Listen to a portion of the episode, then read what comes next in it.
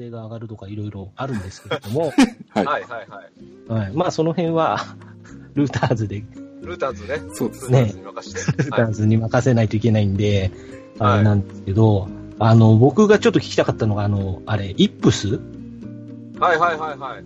まあ、あの、藤波の件もあるんで、あれなんですけど、ははい。あそこまでね、あの、名の売れた一軍のバリバリの人が、一軍の試合で露呈するっていうのはなかなかないんで、はい。はい、あの、話題にはなっちゃってますけど、はい。そもそもイップスって何なんだってちょっと、最近僕いろいろ調べたりしてるんですけど、はい。はい。はい。よくわかんないんですよね、やっぱり。はい。まあね、有名なのだとあの、送信イップスとか当然いろいろあるわけですけど、はい。けど、あの、はいはい特にね、あれ、チキンバレーさんだとゴルフや経験されてるんで、はい。まあ他のスポーツでも当然あり得ることなんだと思うんですけど、はい。で、多田さんは野球をはい。やられてるってところで、まあ実体験だったりとか、そのね、あの、同じ競技者から聞いた話とかいろいろご存知じゃないかなと思うんですけど、はい。はい。その、なんでしょう。まあ、意識せずに当たり前にできてたことが急にできなくなるっていうことですよね。要は簡単に症状を言う。そうですね。そうですね。はい。ですよねはいで、それはその怪我してるとか、なんかその物理的な運動に障害があるわけではないのに、なぜか簡単なこともできなくなっちゃうみたいな。はい。ねえ。で、僕、あの、物忘れとか、ね、何ですか？あの、ゲシュタルト崩壊みたいにね、字を思い出せないとかはありますけど、はい。年々増えてますけど、はい。なんか、まあ、それに似てるけど、当然ね、ちょっと違うものなのかなとは思うんですけど、うんうん。はい。なんか、ご経験ありますか？実際、そういうの。ああ、もう、まさに僕なんか、ありますけど、はい。えっと、まあ、さっきゴルフって言いましたけど、ゴルフじゃなくて僕、そのサッカーの、サッカーとか、ええ。大学時代、まあ、ホッケーっていう競技やったりとか、まあ、してたわけなんですけど、で僕、どっちもゴールキーパーやってたんですよ。うん。うんゴールキーパーなんてまさにイップスのその、オンパレードっていうか、はいはいはい。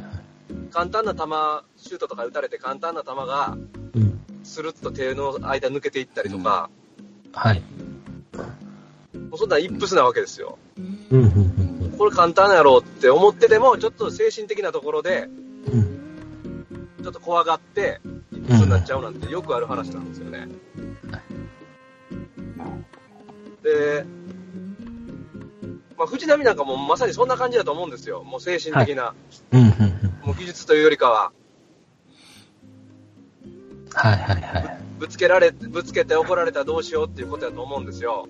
はいはいはい。なんか、何年前でしたっけ？えー黒田にぶつけそうになって、詰め寄られたみたいな。あああんなんが原因になってると思うんですよ。うん。うん。だから僕はすごい黒田を恨んでます。なるほどなるほどいやも。藤波は別にな何も問題ないんですよ。もうんう、ちょっとしたことで、この間の中日戦も、急に崩れましたから、やっぱり急に精神が乱れたんやと思うんですよね。うんうんうんうんでも、イップスって治らないんですよね、もうんう。なったらもう終わりなんで、なったら帰るっていう。うんそれまでは順調だったんですよ、4回までは。うんう。んで、5回に急にイップスになって、崩れ始めたんで、うんもうそうなったら帰ると。うんいや、治んないですよ、もう1回なってもたら。はいはいはい。あのーなるほどね。あれですよね。多分その、僕もね、その、サッカーとか卓球とか、あとまあ草野球とかやってはいたんですけど、まあ要はプレッシャーってあるわけじゃないですか。はい。はい。練習でできたことが試合だとできないとか、はい。あ、ここ大事な場面だと思ってそれを頭によぎっちゃうと、当然動きが制御できなくなるみたいな、でもそれって、その、まあね、緊張とか、プレッシャーとか、あの、そういうことで、やり過ごせて、まあ、繰り返すことで、ね、あの、回避できたりとか、はい。ね、ちょっと、一日置いてき気分が変われば、もう問題なしとかって感じで、まあ、そういうその乗り越えていくっていうのは、多分ね、一流選手ならいくらでも、よりレベルの高いことを、を常に乗り越えてきて、特に藤波なんてね、エリートというか、第一線でずっとやってきたわけなんで、で、まあそれが普通のパターンで、でそれがそのダメな方向にスパイラルというかサイクルに入っちゃうのが多分イップスなんじゃないかなっていろいろ読んでたら思ったんですけど、はい。はい。まあでね、そのきっかけがやっぱり黒田とか、そういうその、黒田ですよ。黒田ですよ、間違いなくあんな。ね、それまでは濃紺で、それは多分自分でも分かってて、でも、それでも全然俺はやっていける誰よりもいいピッチャーだって多分思えてたのが、別にね、だから、コントロール良くしようとかそんなに思わずに多分生きてきたんだと思うんですけど、うん。もうこの荒れ玉でも別に力強い球投げてれば、俺は勝てるって多分ずっと思って、実際勝ってきたんだと思うんですけど。それが急に、いやあはい。ね。ゴルフとかでもね、よくあるんですよ、イップスって。うん。あの、よく、シャンクって言葉ご存知ですかね？あなんか聞いたことあるけど、うん。要は、まあ、普通に打つじゃないですか。そうですけど、まあ、なんていうかな、急に右に曲がっていくんですよね、もう。うん。ありえないぐらい右に曲が、直角に右に曲がっていくような感じなんですよ。ほうほう。や野球で言ったらもう、ファーストが、まあ右バッターやったらもう、ファースト側、ファースト側、うん、一塁スタンド側にも急が急激に曲がって、うんうん曲がっていくっていう感じで、うんもうゴルフにならないんですよ、それが出始めると。で、楽しくもなくなるわけですよ。はい。でもそれってね、治らないんですよ。もう治す方法はもう、酒飲んでちょっと気分転換するっていうか、はいはいはい。リフレッシュしてちょっと、まあフォームがどっかおかしいからそれになってるんですけど、うん。うんもうその場だともう焦ってそれが出ちゃうと、うんで治そうとしても治らないんですよ。うんうん大抵は、まあ、茶店とかでビール飲んで、ちょっと気分変えると。うんだから、藤波もちょっとベンチとかで、ビール1本ぐらいカッて飲んでもらって、はいはいはい。ちょっと、ちょっと、テンション変える形でやらん、やるぐらいの気持ちじゃないと、イップスは多分治らない。うんうんうん少なくともその日には治らないと思いますよね。はいはい。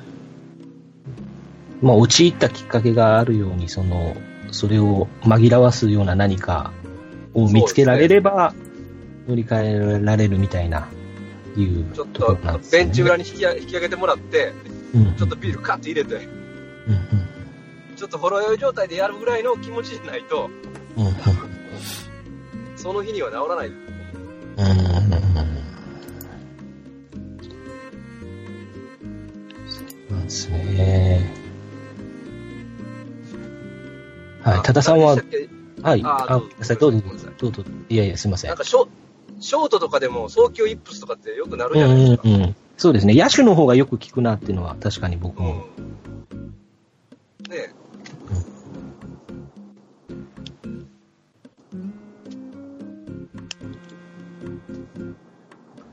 そうですね。あの、松中とかも確かイップスで、ああの、右投げ、左投げ変えてましたもんね。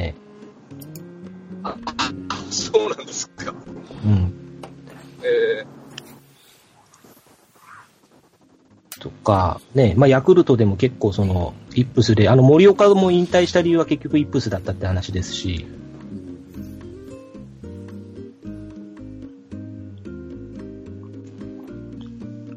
ね、古くは土橋もイップスで外野に一回回ってましたし、ね。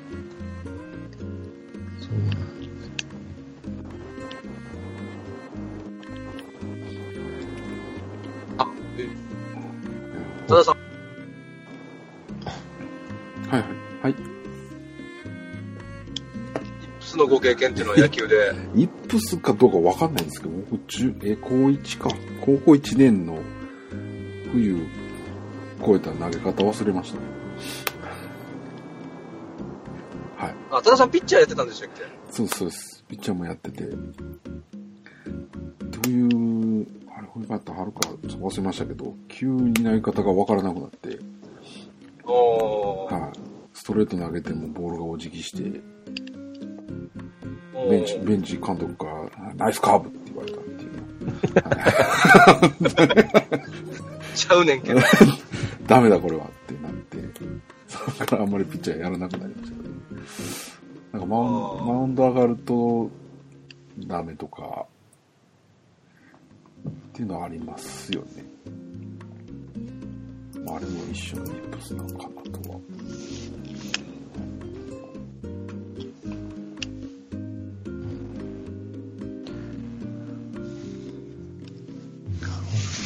まあ、イップスとかスランプとか、はい。うん。難しいですよね、その、言葉としては確立してるけど、うん。実際のその症状とか、あれと見極められないものですからね、正確には。そうですね。うん、気の持ちようみたいなところだったり。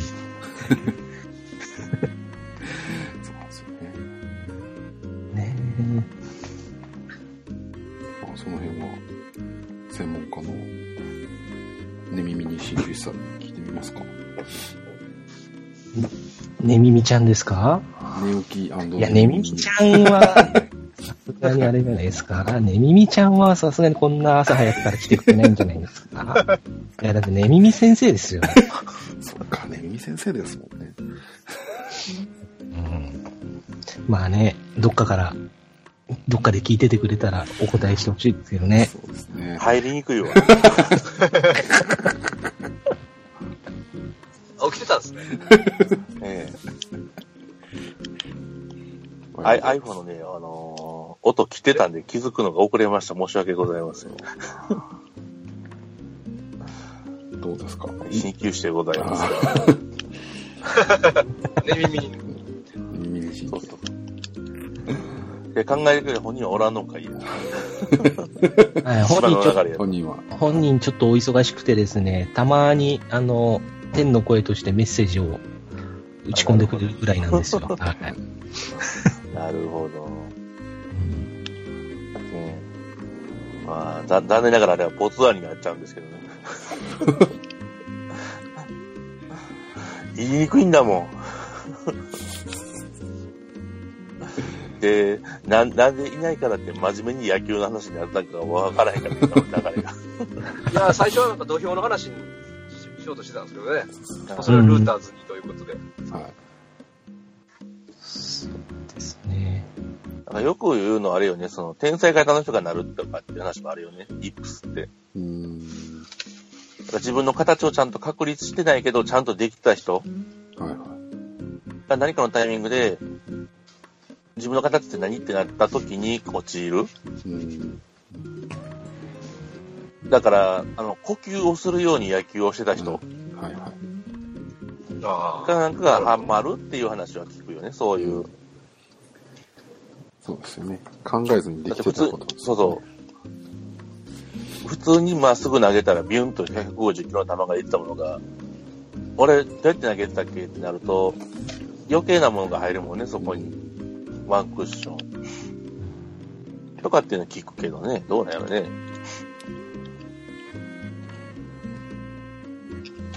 で、さらにそれで、その、周りの目を気にしたりだとか、監督に怒られたりだとか、で、また失敗したらどうしようみたいな精神的な不安がさらに高まったりとかで、悪循環に入って、で、なんとかしようとして、どっかを変えたりして、またさらに 別の問題が生じて、みたいな、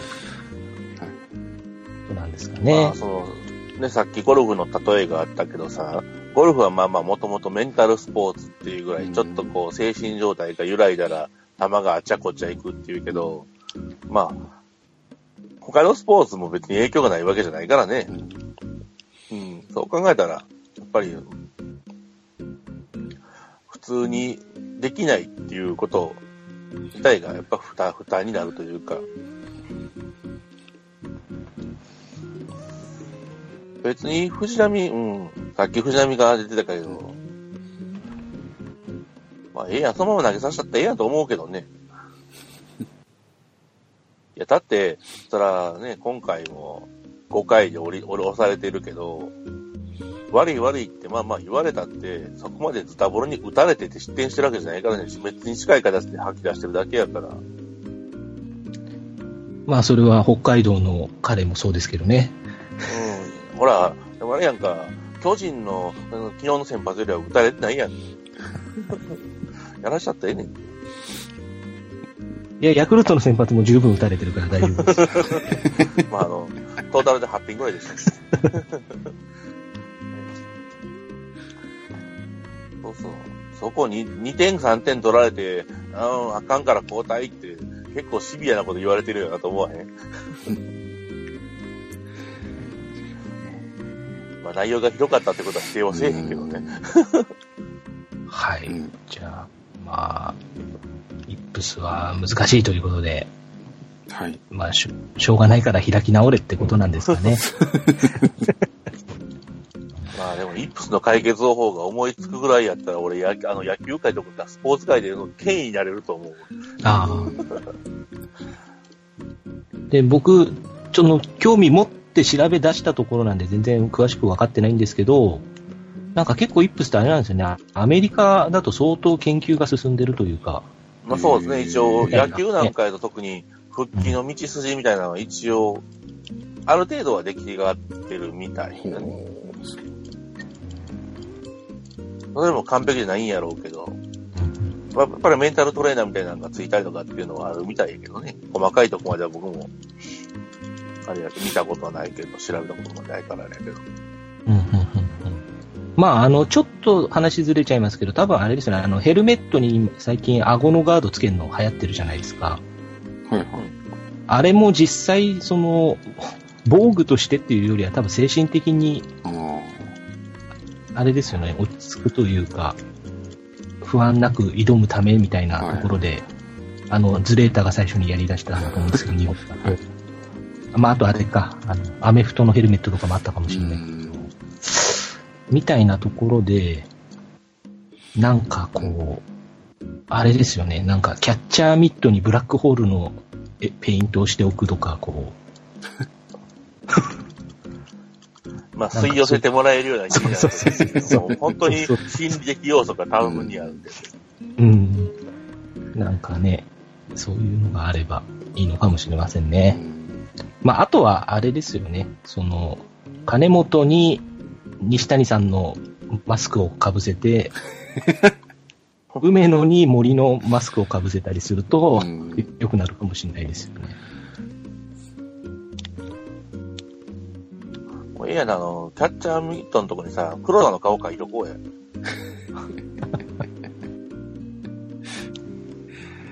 ここ当てとけ、言うて。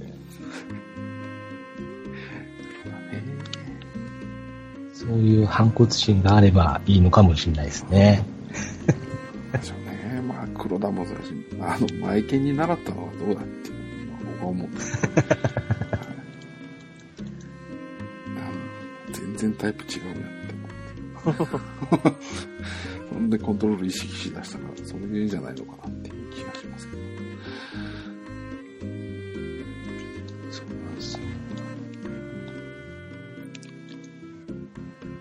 まあでも、ちょっとまた話ずれちゃいますけど、将来的に多分その、移籍契約とかするときに、今って当然あの、身体検査とかはある程度やるんだと思うんですけど、そのメディカルチェックですか？で、それ以外に例えばね、あの、有名選手とかスター選手で高額になると多分そのスキャンダルとか、なんかそういう黒いつながりがないかとかも、内密に調査したりとかも多分あっておかしくないけど、こういうそのイップスとかを抱えてたり、その種を持ってないかみたいな、なんか、入団テストみたいな普通のことをやらせるとか、多分ね、その、FA 移籍とかだとしないじゃないですか。はいキャッチボールさせるとか、パス させるとか、牽制させるとか、バント処理のさせるとか、でも実際こんなの持ってたらね、結構使い物にならない可能性もあるから、怪我とかと同じようになんかチェックする体制とかもできてもいいような、まあまだそこまでね、メあのメカニカルに解析されてないんでとは思いますけど、メジャーなんかは多分そこは意識下にあるんやと思うけど、でもすでに、うん、その、調べはせえへんけども、それまでのプレうん、うん、ーの中で評価値がついてるんやとは思うよね、そこは。そうですよね。日本は結構安易に、その場所が変わればなんとかなるんじゃないっていう 発想もあって、そうですね。実際レスターとか牽制投げられないですもんね。うんうんうんでも、ね。まあ、それでもなんとかなるっていう風に踏んで契約してるわけですもんね。あ、そっか、そういうことか。はい、ありがとうございます。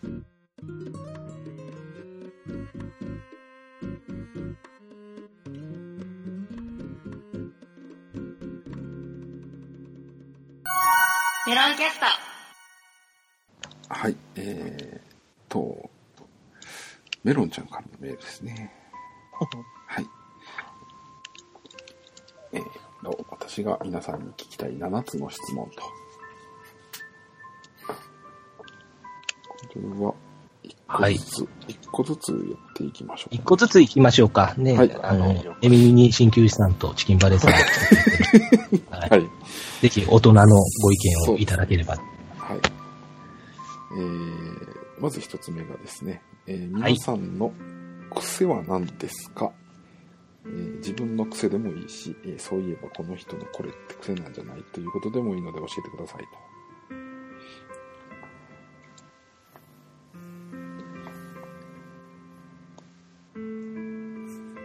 うーん、何やろな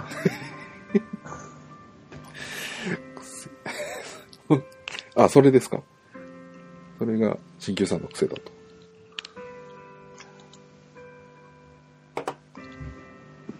俺そんなに言うてるそれ。俺よりも多分千年の口から聞いてね、それ。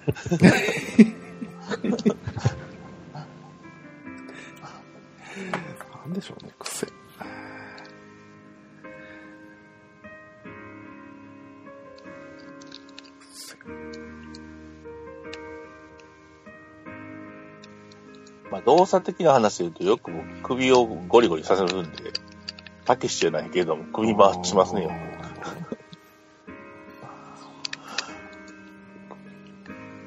動作。まあ、ぼ僕も簡単なところで、あの結構僕人と話してると無意識にあの指の関節鳴らしちゃいます。なんで、あんまり良くないとは思ってますが。まあなんでね、はい。なとこですね。うんそうですね。どうでしょうね。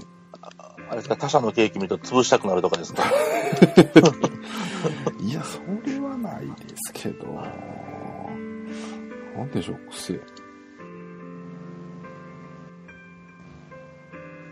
あの、そうですね。なんか人と喋るときは、あの、どっか首から上のどこかをこう触ってる気がしますね。頭だったり、鼻だったり。あうん。ー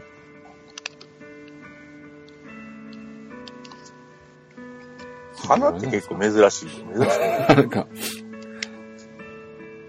ちゃいますね。緊張してると特に出ますね。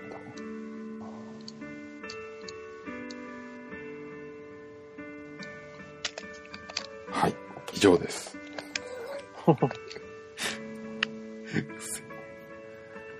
癖。はい。チキンバレーさんの癖とか特に大丈夫ですか、ちょっとマイクオフになってますね。あ、そうなんですね。はいはいはい。失礼しました。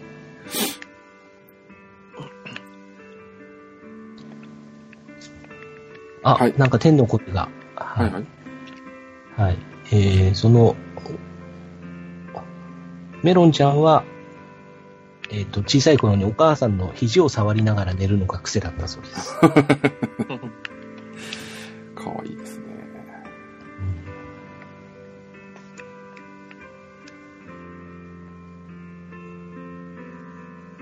じゃあ次言いますか？はい、お願いします。今その癖が残ってるって言われたら困ったけどな。そうえ、今も多い一わな。応一応治ったんですかね。はい。えー、じゃあ二つ目の質問はですね。はいえー、一番印象に残っている、えー、夢は何ですか？ので、あ、ちゃんと一人で寝てますって言ってます。はい。はい。夢。夢。夢、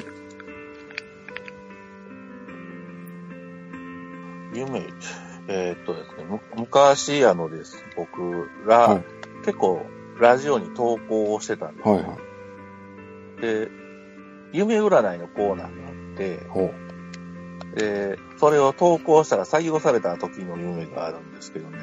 おーえ、実際には採用されたんですか？あだからラジオで、だから、あの、採用されて、なんかラジオには流れたんですよ、はいはい夢の内容がね。だからそれが多分一番覚えてる夢なんですけどね。ああ、そういうことですか。はいはい。そうそう。ラジオに流れてる夢を見たんじゃなくて、夢をがラジオで採用されたとですそうそう、夢がラジオなので、その夢が、それの夢自体は、はいえっ、とね、火事の中にいてるのよ、自分が。燃えてる家の中の火事。はいはいはい火事の家の中にいてるという夢。はい。で、家から、い自分の家から出ようとしてるんやけど、出られてないっていう夢がね、ものすごい嫌な思いをして起きたんでね。はい。覚えてますね。逃げように逃げれないやつですね。そうそう。よくあの、ものすごい嫌な覚え覚えて覚えてますね。夢の中は基本あの、あ走っても進まないっていうのがよくありますよね。まあね、ありますけどね。夢か。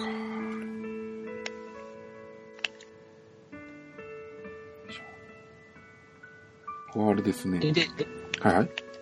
あ、ごめんなさい。えっ、と、じゃあ先にすみません。あの、鍼灸師さん、その、火事の夢っていうのは、夢占いはどういう占いだったんですか？結果覚えてない。あ あの、だから、お、送るぐらい、夢は覚えてんねんけど、ないやつの、占いの結果自体はね、覚えてない、覚えてない。そうそう。なるほど。あ、あ、多田さんすいません、じゃあ。あ、いえいえいえ、大丈夫ですよ。この一番衝撃やったのはあれですね。あの、メロンちゃんがご存知かどうかわかんないですけども、平家道夫っていう人が昔いてですね。まあ今でもいるのかもしれないですけど。はい。なぜかその人と付き合ってるっていう夢を見ました。はい。はい。もう未だに意味がわからないんですけど。なんで出てきたんやろうな。はい。ああ、やっぱりじゃあ、畑への憧れとかがあったんでしょうね。多分ね、潜在的にね。そういうことなんですかね。やっぱり、羨ましかったんですかね。なるほど。はい、すいません。で、一応僕も、僕、簡単にあれですけど、はい僕も鍼灸師さんに多分近くて、はい僕はあれですね、い家に一人でいて、はあの、洪水が起きて大量の水が迫ってきてどうしようっていう夢を小さい頃、すごいよく見ましたね、繰り返し。繰り返しってなんかありそうですよね。うん、多分なんですけど、今から思い返すと、は僕がその今の家に、あの、引っ越してきたのが3歳の頃で、い。はいはい。その頃の記憶はほぼないんですけど、鮮明な記憶は。で、う僕の住んでるところが川のすぐ隣なんですよ。はいはい。で、僕がこう、ここの地に引っ越してきた年に、すごいあの、大雨があって、あの、その川が決壊寸前まで行ったっていうのが記録というか残ってて話として、で、多分当時僕は小さくて何も分かってなかったけど、家族がそういう話をしてすごい不安で心配してたみたいな光景を見てて、多分それが刷り込まれててっていう、あれなんじゃないかなと思うんですけどね。あ、なるほど。決して同じがリンクしてるわけじゃないんですね。うん、と思いますね。はい。みたいな、はい。まあ、火と水で、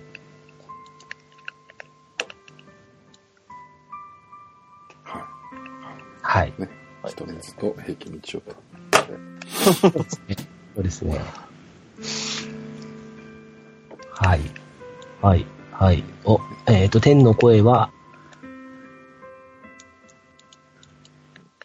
お、死んだ夢ですって。真っ暗な中で死ぬってこんな感じなんだなって思った夢ということで。はい。重い。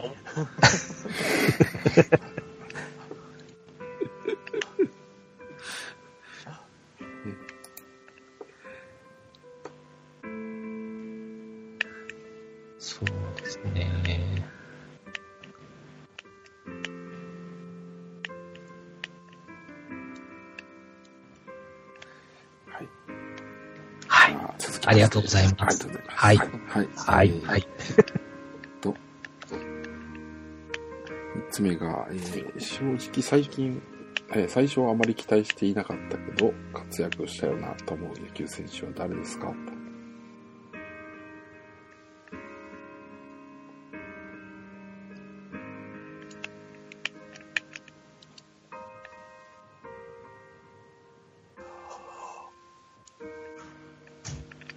難しいね。